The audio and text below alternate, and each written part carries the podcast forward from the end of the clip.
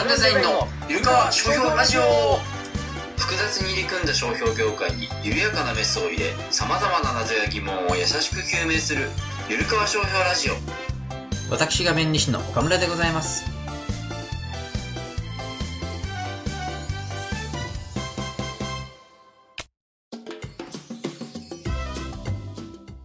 はい、ということでですね、えー、イルカ商標ラジオやっていきたいと思います。今、2023年12月27日、えー、夜中の1時です。あの、あの、ライブ配信をね、今週本当はやりたくて、ちょっと先週できなかったので、えーやりたかったんですけど、ちょっと今週できないんですよね。ちょっとそれは後で言いますけど、理由は。えーで、そうなんですよね。実は今日、今日というか、まあ、26日が仕事納めでして、えー、そうですね。その関係で、ちょっと明日から、えっ、と、出かけるんですよ。はい。ということで、あのちょっと今日は、ライブっぽく、ほとんど編集なしで 行かせていただきたいと思うんですけれども、えー今年のね、まとめというか、まあ、うん本当に直近だったことで、本当に僕にとって印象深いことが M1 ですよね。M1 グランプリ本当に楽しかったですね。えー2023年、えーよかったなと思いました。あの僕はもともとお笑い結構好きで、まあ、M1 グランプリも2001年からね、全部見てますけども、えー2010、え途中から、えーいつぐらいからかな ?2007 年、8年ぐらいから敗者復活戦もね、えっと、テレビでやってたと思うんですけども、敗者復活もずっと見てきていて、非常に、えっと、好きなんですよね。だから別に評論とかするつもりは全くないんですけれども、本当にただただ好きで、で、まあ、あの、今年からですね、特に、えっと、まあ、お笑いもともと好きっていう話なんですけど、えっと、今年から特に、えっと、その、まあ、ずっと好きだった銀シャリですね。銀シャリの、その、まあ、ずっと好きだったんですけど、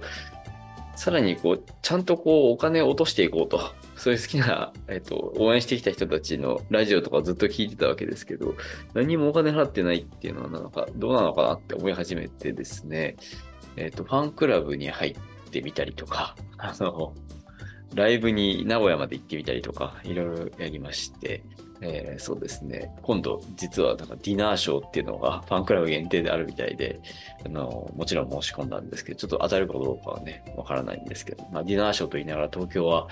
えーお昼みたいですけども、はい。僕は前住んでたところの近くだったので、あの非常に嬉しいなというふうに思います。あの、なので、ファンクラブ会員はつぶっ子というんですけれども、はい、つぶっ子としてね、ファン活、推し活みたいな感じのことをやっておるという感じで、今年からはだからお笑い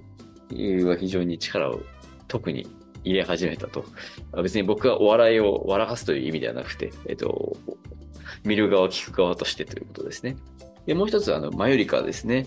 この間 M1 にも出てたマユリカが本当にね、あの、M1 でも活躍してて嬉しかったんですけど、えっと、マユリカは、えっと、前もこのラジオでも何回も言ってるんですけど、えっと、一昨年ですね、2021年の M1 の敗者復活で初めてネタを見て、もうすごい面白いなと思っていて、えーまあ、この人たちすごい来てほしいなと思ってたんですけど、別にあの推し活みたいなのは特にしてなかったんですが、あのさっきの銀シャリの、えー橋本さんがやってるクロスポットという番組がありまして、えっと、それ一応地上波のラジオなんですけども、えっと、ポッドキャストとかでも配信してて、えっと、よく聞いてます。ずっと聞いてるんですが、えそこにマユリカさんね、え登場して、えーまあ、マユリカのうなげろりんっていうラジオがすごい面白いよっていういうふうに紹介がされて、まあ、あの、マユリカもそこに出て、えー、銀シャリとか、まあ、もう一人のチェル、チェルミコの鈴木まみこさんっていう方がね、えー、マユリカ推しで、すごい面白い面白いって言ってたんで、まあ、うなげろりん僕も聞いてみようと思って、それきっかけで聞くようになったんですね。そしたらもう、もうドハマりしまして、もう本当にね、なんだろう、中学生、高校生みたいな、バカバカしさとか汚さみたいなのがずっとあって、小競り合いみたいなのずっとしてるんですけど、うんまあ、あの、二人がね、アメリカの二人が3歳からの幼馴染なので、その空気感とかもすごい面白くて、まあでもやっぱ坂本さんがね、あの、ボケの方の方がすごくセンスが あって、で、中谷さんは、すごいなんかもう天然で面白い方なので、もう、そのやりとりがね、あのももちろん仲良くて、あの、汚い話とか、あの、ね、あの、なんだっけ、肝、肝立ちっていう話もね、話題になってますけども、もう、面白いんですけど、やっぱり、あの、抜群のセンスね、感じますよね。めちゃくちゃ面白いですね、坂本さんは。もう、それあっても、ね、めちゃめちゃ応援してて、えっと、M1 もね。僕はその M1 で、毎年楽しみに見てはいるんですけども、その特別こうずっと追いかけてきた人が M1 に出場して、出場する発表の瞬間も楽しみにしててとかいうのはもう今年が初めてだったので、そういう意味ではすごくね、えっと、思い入れのある大会だったんですけども、えっと、だから銀シャリも応援はしてたんですよ。2016年取った時応援はしてたんですけど、あの、その、決勝進出するかどうかとかまで追いかけてなかったっていうのがありますね。うん。なので、今回初めて決まって、あ、本当に選ばれた。いつもあの声を聞いてる人たちが選ばれたみたいなね、えー喜びがあり。うん。で、でもね、逆にこう、決勝ですね。M1 の当日のネタ、5組目、まゆりかさんね、で、まゆりかでしたけど、出た時はね、緊張しちゃって僕が。全然、もうちゃんと見、見れない感じがありましたね。それは、ちょっとね、心残りだったんですけども。うん、そうそうそう。まあ、ただ、あの、終わってからね、ちょっとほっとして、まあ、受けてましたしね、すごい。受けてたとか僕が言うのもあれですけど、まあ、とりあえずちょっとファンとしては安心して、で、その後のやりとりですよね。点数発表前の今田さんとのやりとりもそうですし、もう審査員の方たちとのやりとりももう爆笑爆笑で、あんなにうまくいってる人たち今までいないんじゃないかなっていうのは、これはひいき目なしにあの感じました。あの、そうですね。ネタは正直僕は2年前の敗者復活のやつの方が爆笑しましたけどね。うん。まあ、それ言い悪いとかじゃなくて、今回緊張してた僕のコンディションの悪さもあるので、なんとも言えないんですけど、でもその後のやりとりはもう、うん、な、なんだろう、もう、ね、肝立ちって何なんですか？みたいなのから始まり、あの、中谷さんは汚れたとか言われて、えー？とか言ってね、あの、いつものえー？の声をね、やっていやー、爪痕というかもう、絶対売れるだろうっていうね、えーやりとりでしたね。まあ、あの、サンマの工場委員会でも、あの、やっぱりめちゃめちゃ受けてましたからね、あの、坂本さん。すごいな、というふうに改めて思いまして。えーっと、で、優勝はね、令和ロマンでしたけど、令和ロマンね、あの、前回のライブ配信の時に、あの、このゆるかわのね、配信の時に言いましたけど、あの、僕はね、去年の敗者復活ですごい面白いなと思っていたコンビだったので、あの、まあ、本当に嬉しかったですね。うん。あの、なんだろうな。まあ、本当に空気をね、持っていく人たちなんだなと思って、もう大暴れっていう感じでね、面白すぎましたね。僕はもう、だから本当に大満足の結果でしたね。うん。で、まあ今日もね、お笑い素人の僕がお笑いを語るっていうのをずっと今や、やるのもまあ、まあどこに需要があるんだって話は置いといてですね。あのまあ M1 絡みでちょっとね、やっぱり商標ラジオなので、まあ商標とか著作権の話ですね。著作権絡みでちょっと僕が気になった話をね、していきたいなというふうに思っております。ゆるかわ。えっと、著作権がですね、えっと、気になるっていうのは、その、あれですね、M1 で、えっとドレミの歌っていうのが何回か使われてまして、えっと、っていうのも、その、銀シャリですね。銀シャリが優勝した2016年、えーこの時、ドレミの歌を銀シャリは歌って、ドレミの歌をモチーフにした、えーネタをやってるんですね。で、これがもうほぼほぼカットされてるんですよ、そのネタの部分が。優勝したその一本目のネタってもう一番面白いというかもうやばかったネタなんですけど、それがね、カットされてて、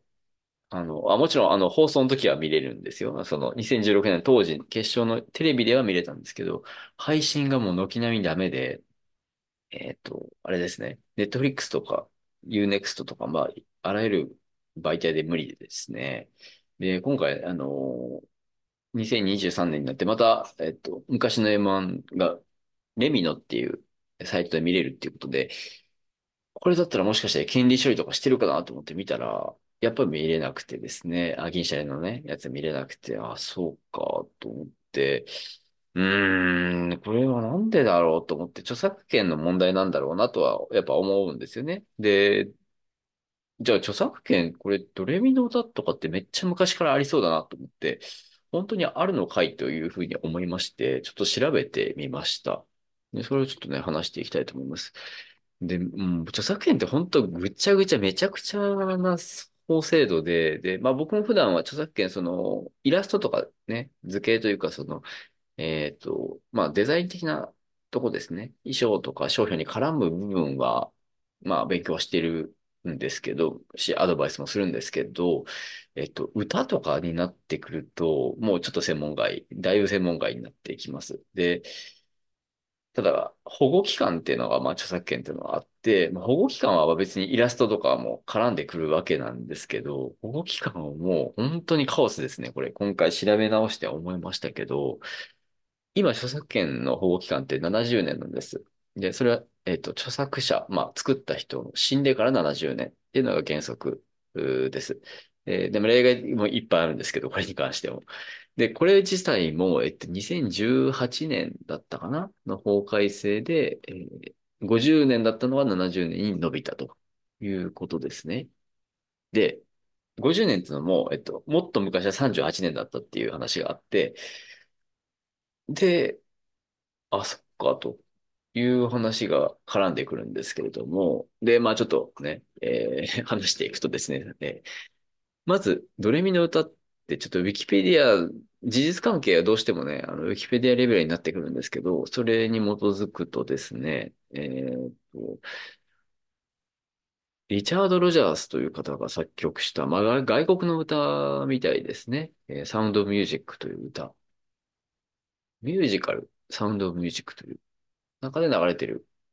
流れてた歌の一つということですね。で、えっと、日本語のあの歌ありますよね。えー、童話ドーナツの童の歌ですね。まあ、この程度だとさすがに引用だと思いますけども、はい。この歌はですね、歌詞ですね。歌詞の部分は、えっと、ペギー葉山という、えー、日本のジャズ歌謡曲の歌手がですね、日本語の歌詞を作ったというふうに、これもウィキペディアによると載っているということなんですね。で、ああ、そうかと。あ、まず前提として著作権は、あの、作曲と作詞で別、別で、えー、著作権が発生しますし、えっと、リチャード・ロジャースさんがドレミの歌の、その原型の作詞作曲をしているとしても、まあ、その作詞の部分は英語なので、えっと、ペギー葉山さんが、えっと、作ったこの日本語の歌詞、訳っていうのは、えっと、ペギーさんに著作権が発生するということになってくるということですね。うん。そうですね。で、ちょっとペギーさんの方から行きましょうか。この日本語の歌はですね、ペギー葉山さんという方は、えもう亡くなってるんですけど、2017年に亡くなっているので、まあそうすると、どうあがいても、えっと、著作権はありますよね。死亡からまあ、50年とか、そんな70年とかいう話しましたけど、まあ何十年であっても全然生きている著作権はまだまだ、えー、保護期間経過してないということになりますよね。はい。だからまあ日本語の歌の方はもう生きてるんだという前提でも話すと、えっと、銀シャリのネタでは、えっと、その全部歌ってるわけじゃないんですよ、歌詞を。まあ、ドアドーナツのと、っていうところは最初の導入として歌ってて、えー、例からボケ始めるので、そこからは言ってないんですね。ただ後半で、ちょっと、あの、何かいろいろボケまくって後半で、ファーワーファイトの、ァーワーファイトのパート、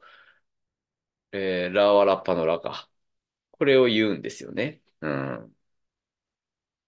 まあだから、ドとファとラを言っているわけですね、歌詞としては。これどうなんだっていう話になってくるですわけですけど、うん、まあでも、ドはドーナツのド、ファはファイトのファー、ラはラッパのラ。これ著作物性ありますかね？っていう話なんですよね。うん。結構言語の著作物で、この程度だと、うん、ありふれているという話、創作性のハードルを超えられないんじゃないかなっていう気もしてるんですけどもね。うんまあ、そうですね。ちょっとここは、より詳しい方がいたら、あの、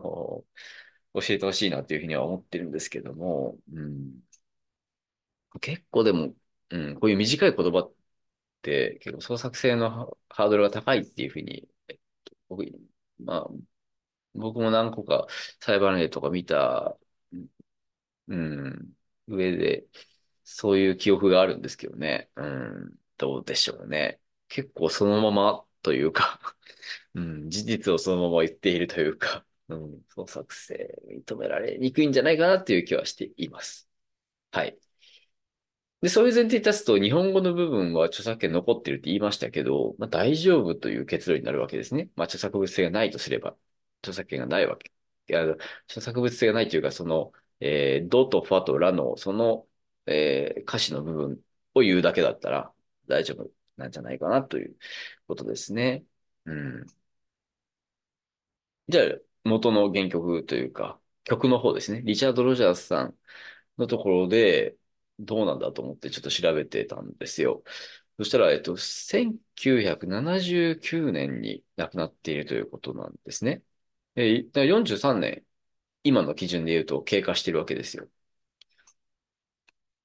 まあ、だから50年だったら全然範囲内なんですけど、待てよと。以前38年だったよなと。その保護期間っていうのがね。っ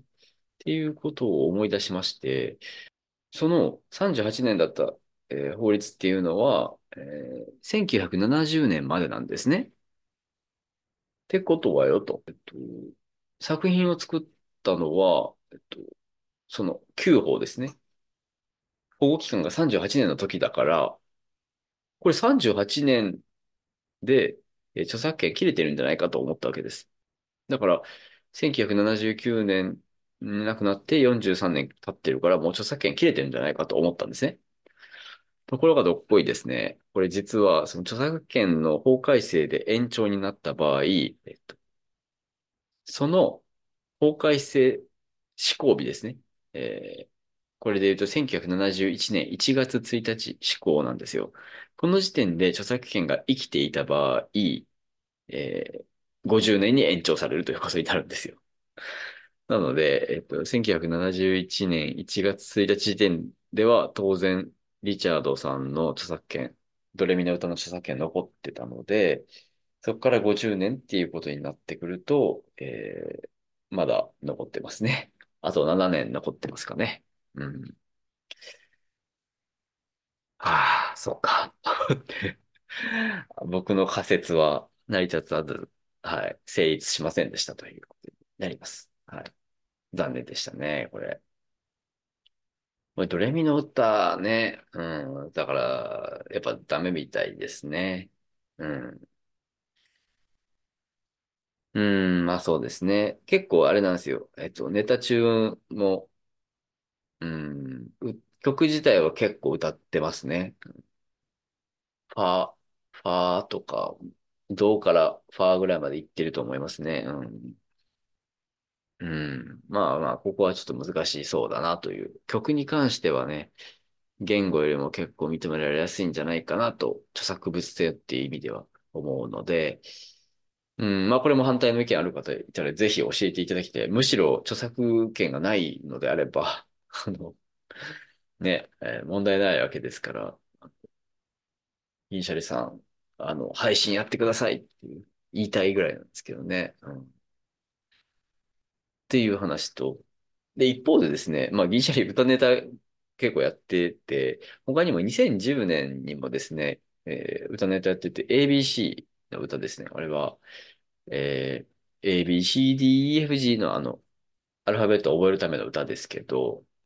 そのネタはネット配信でも残ってるというか見れるんですよ、普通に。あ、そうかと思って、ABC はどうなんだろうと思って、まあ、あれってキラキラ星ですよね、もともとね。キラキラ星っていう歌で、まあ、これも、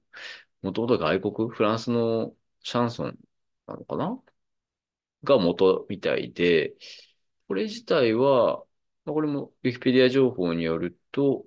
えー、作、作曲、作詞作曲、テイラーさんという方は、1824年に亡くなっているということは、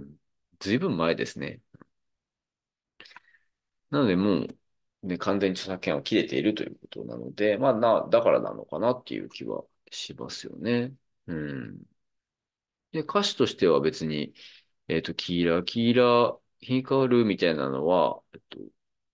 歌ってたわけじゃなくて、まあ、一瞬、キーラキーラーは言ってたけど、うん。キラキラ ABC って言ってね、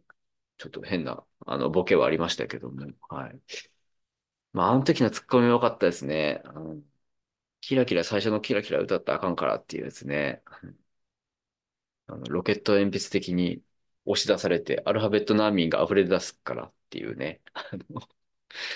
あれ、すごいよな。あれ、もう今だに、もうね、すごいよねって思いますね。うん。いやー、素晴らしいっていう、ちょっと、うん、脱線しましたけども。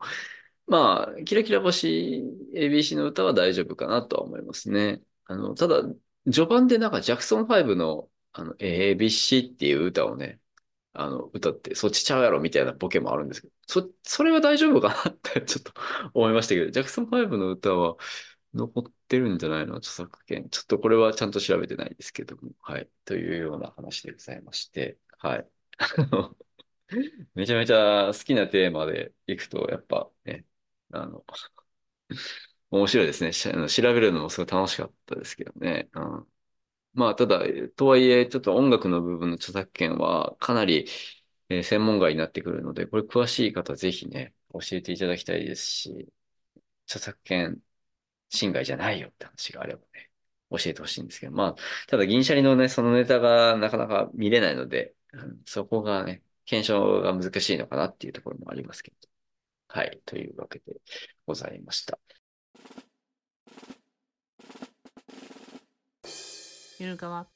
お送りしてきました、ブランデザインのゆるかわ商標ラジオ。この番組では皆様からのご依頼を受け付けております。番組に関する感想、激励もお待ちしております。コメント欄、ハッシュタグ、ゆるかわ商標ラジオをつけてツイートしてください。エンディングお願いします。というわけでね、今回はの大好きなお笑いをテーマにして、まあ最初は本当にただただお笑いの話だけをして、途中からちょっとね、著作権の話もしましたけれども、うん、そうですね。まあ本当はね、あの、商標紅白歌合戦っていうのをやりたかったんですけど、あの、そういうのを企画してたんですけど、ちょっとね、あの、いつものアシスタントとと予定が合わずね、あ急遽一人でちょっとこういう話をすることになりましたけど、えー、その紅白歌合戦何なのかっていうとですね、ちょっと企画だけ説明すると、あの、紅白歌合戦出てる歌手の名前とか、そのアーティスト名ですね。えー、で結構商標登録されてるんですね。で、あの、今年は結構僕も商標解説で、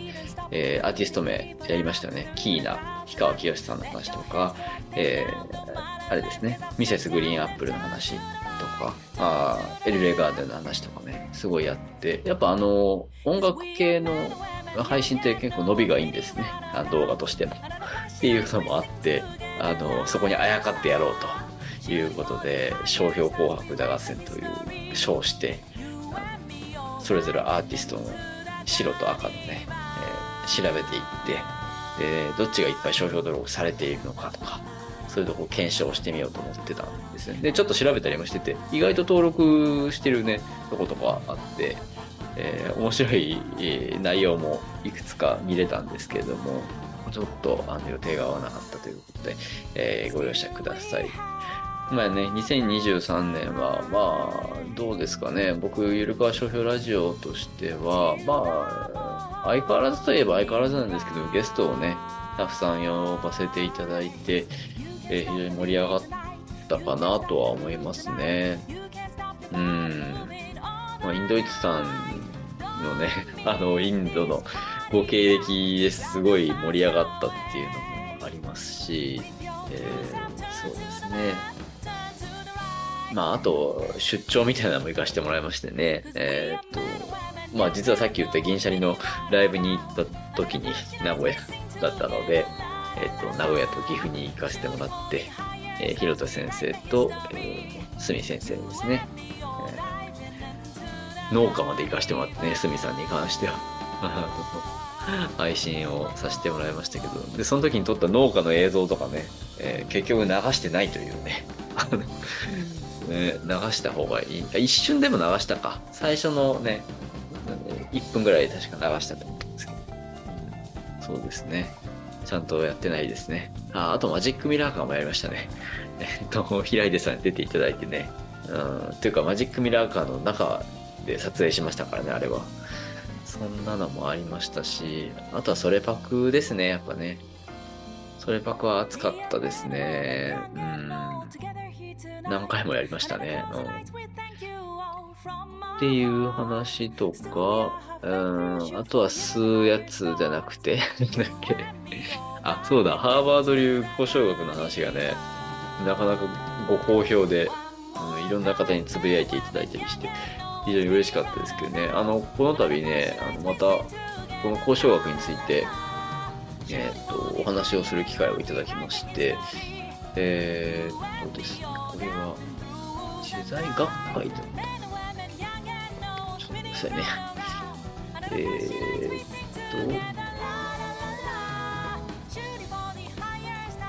と、日本知財学会ですね。えらいすごい、ね、格式高い、えーところで喋ることになりまして、まあ、商標の交渉学とケーススタディということで、また大きく出たタイトルでございますけれども、あの以前ね、この YouTube で話した交渉学の話と、もうちょっとこのケースをこう、しっかり分けてお話をしていきたいなというふうに思っておりますので、えーご希望、ご興味ある方はぜひご参加くださいというふうに思ってございます。うん、あとは何だろう。えっ、と、予定していることで言うと、北原さんですね。えーあ、そうだ、忘れてた。あ今年で言うと嫁さん出てもらいましたね。それは新しかったですね。うん、そうですね。うん、そうだそうだ。それは新しかった。まあ、あと、ともりさんに何回か出ていただいたのもすごい嬉しかったですし、エセ商標権事件簿はね、ちょっとすごい嬉しかったし、うん、読んでてもほほぼ読み終わりましたけど、うん、ね、魅力的な本ですよね。で、めちゃめちゃ語りたいことがいっぱい出てきたので、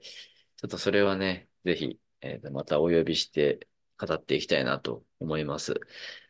うん、単にこう、面白がるだけじゃなくて、ちょっと議論になるというか、ともりさんと僕で立場というか考え方違う部分もあって、ちょっとそ、そこをね、ディスカッション、白熱バトルみたいなのもね、ちょっとしたいなって勝手に思ってるだけで、ともりさんの許可を全く得てない状況で今喋ってますけども。はい。と、あとは、その、来年の分でもう収録してるのがありまして、えっと、この間ですね、えっと、あの中村ゴードを務めてらっしゃるパートナーの北原さんからですね、何回かこの番組出てもらってますけども、えっと、熱烈オファーがありまして、オファーというか、出たいというね、それは初めてだったんじゃないかな。ゆるかわで、うん、出たいと向こうから言ってくるっていうのは、ああ、おめっこ社長か。ああ、オメガ VS オメッコの時にありましたけど、えっと、それを、から、うん、同業者で出たいと言っていただいたのは初めてだったんじゃないかなという気はしますけど、すごい嬉しいですよね。うん。で、というのも、あの、最近ね、えっと、結合商標の話で、結構画期的というか、今までになかった、えー規範というか、ね、判断が出たので、まあそこでちょっとこれを喋らずに年は越せねえということで、あの、北川さんが 僕をご指名ということで、夜ね、遅くから結構話してまして、まあオンラインですけど、11時ぐらいから、うん、気がついたら1時半ぐらいになってましたけど、いやもう相当オタクだと自覚はしてますけど、いや自分たちでもおかしいよなって言ってましたよ、最後は。いや、これ編集大変ですよ。どうしようかな。大変だな。時間半。まあまあ、実際にオフレコみたいなトークまで、と、の、録画してしまっているので、そこはさっぴくとして、それでも多分1時間半分ぐらいは、うん、残ってると思うんで、これは結構長いですね。うん、どうしようかというところ、悩みどころなので、ちょっと来年のいつになるかわからない。うん、でちょっと1月だいぶ、うん、いろいろ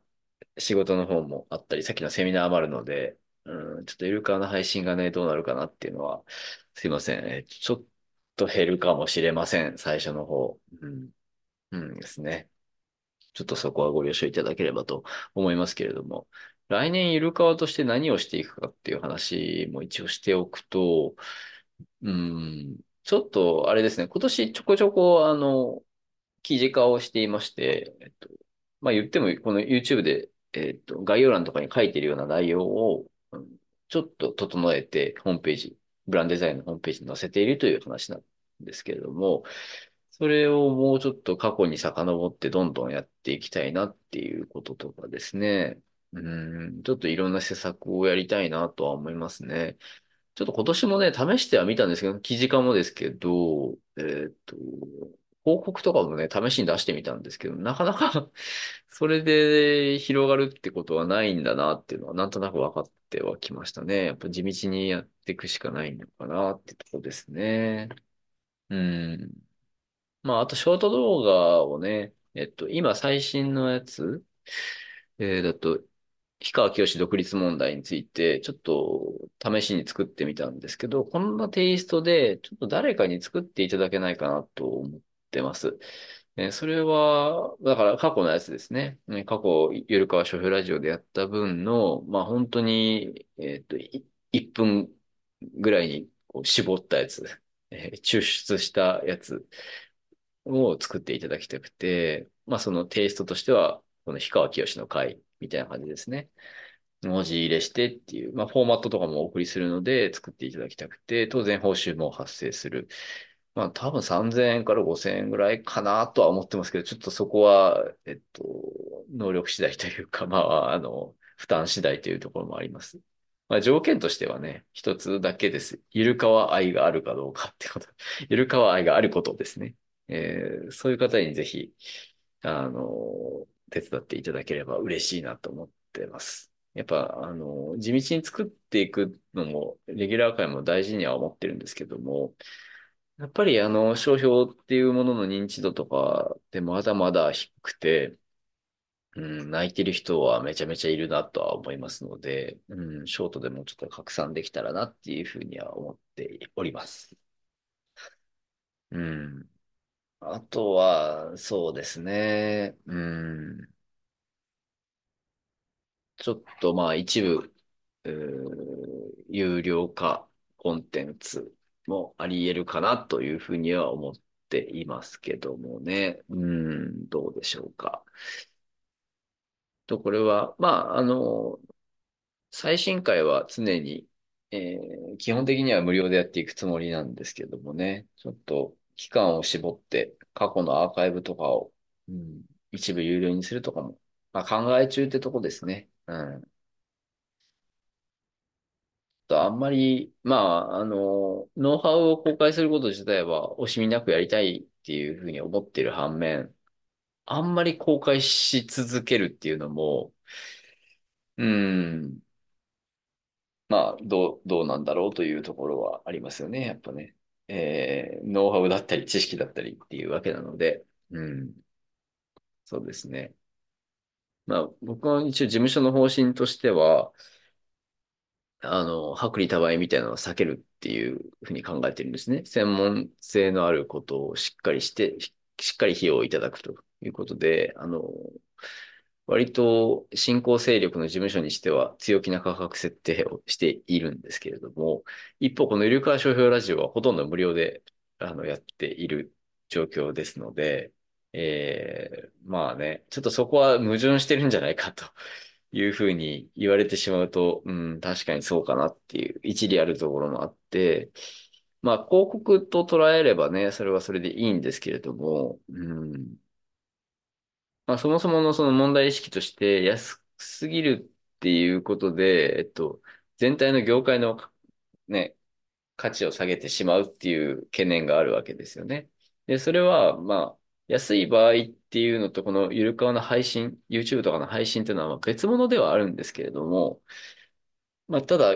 やっぱ専門知識を提供してるっていう意味では共通していて、で、かつ、その、なんだったらただなので、ちょっとそれをやりすぎるっていうのは、うーん、まあちょっと考えた方がいいんだろうなっていうところは思い始めました。はい。と、なので、うん、そうですね。ちょっとそこは、なんていうか、費用、なんだ、これで稼ぎたいとか思ってるわけではなくて、うん、ちょっとその事務所の理念とか、僕の考え方とかに照らすと、そうした方がいいんじゃないかなというふうにちょっと思っておるところでございます。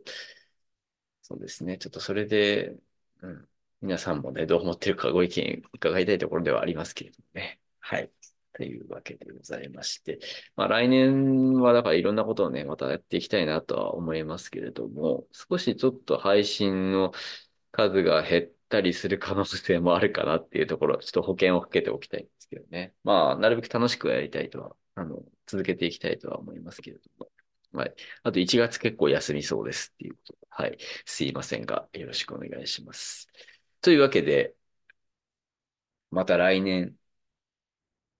じゃないか。ではまた、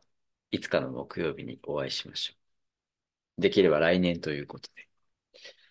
ありがとうございました。